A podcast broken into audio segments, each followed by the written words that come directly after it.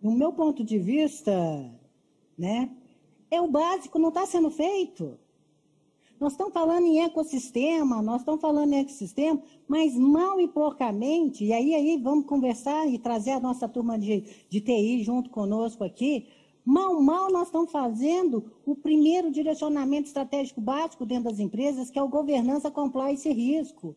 Hoje, um, um gestor, Ailton, né, no mundo corporativo, né, se ele pisar no tomate, se ele fizer alguma coisa que ligue de alguma, de alguma certa, ele arranhar qualquer lei ambiental, qualquer coisa que já existe, elas são de boa qualidade, pode não ser completa, mas elas já existem, esses caras são presos, estão respondendo a processo civil criminal. Tá certo? Tá ali. Então, nós estávamos fazendo um dever de casa básico, é governança, estrutura de governança que precisava ter, o máximo de compliance, porque o CPF dos gestores agora estão todos eles sobre júdice, né? E para onde, como é que você vai priorizar? Porque é tanta coisa que tem que fazer que você tem que colocar isso numa matriz de risco. Porque o que é uma matriz de risco, né? Qual que é a alta probabilidade de acontecer uma coisa ruim com altíssimo impacto de vocês, né? Então eu tenho que a matriz de risco te prioriza o que você tem que fazer. Nós estávamos nessa. De repente veio a pandemia e joga para nós o ESG. Pronto. Aí de repente a gente começa a perceber, eu estou aqui ainda, não estou fazendo, e as empresas não estão fazendo, o básico não está sendo feito. A primeira coisa que um conselho faz, assim, enquanto de, de, de estrutura bem montada e no GZR. Porque o segundo básico, aí, entra muito na nossa questão do território.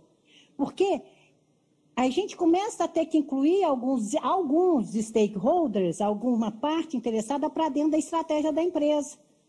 Mas eu estou incluindo nessa parte no GCE é aqueles que me interessam aqueles que, se eles, por um acaso, pisarem no tomate ou não fizerem o dever de casa direitinho, vai comprometer a imagem e a reputação da empresa. Tá claro? E aí, chega um ESG, vem aí o ecossistema, e nós estamos muito grandes. Então, nós estamos saindo, nós estamos começando a perceber, as nossas corporações, principalmente depois de Brumadinho e tudo, que não vale a pena, não tem jeito mais nós, a sociedade civil, nós já evoluímos. Nós não aceitamos mais a empresa ser uma ilha de qualidade sobre o ponto de vista corporativo num território devastado por ela. Isso já a sociedade não é. Nós estamos, a sociedade civil está tirando o CEO.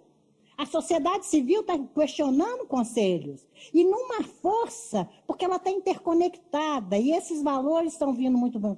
E elas estão sendo também muito pressionadas pelos investidores institucionais, que é uma turma nova que vem com essas bandeiras, tanto ambientais quanto sociais, muito fortes. Eu só vou participar e colocar o meu dinheiro, que é muito mais do que banco hoje tem, nos projetos nas empresas que estejam de acordo com esses valores. Então, é, um, é uma, uma situação que nós, né, que estamos trabalhando com isso, que tem essa preocupação ali, é de captar e de mostrar a direção correta, porque nós sabemos o que. Nós sabemos, não, nós pelo menos pensamos, a gente pelo menos está tentando pensar no lado positivo de como é que a gente equilibra essa equação que está completamente desgovernada. Então, como é que a gente sai da visão do território para falar em ecossistema e biodiversidade? Então, o tamanho é gigante. A boa notícia, tem tudo para fazer. E gente com vontade de querer fazer.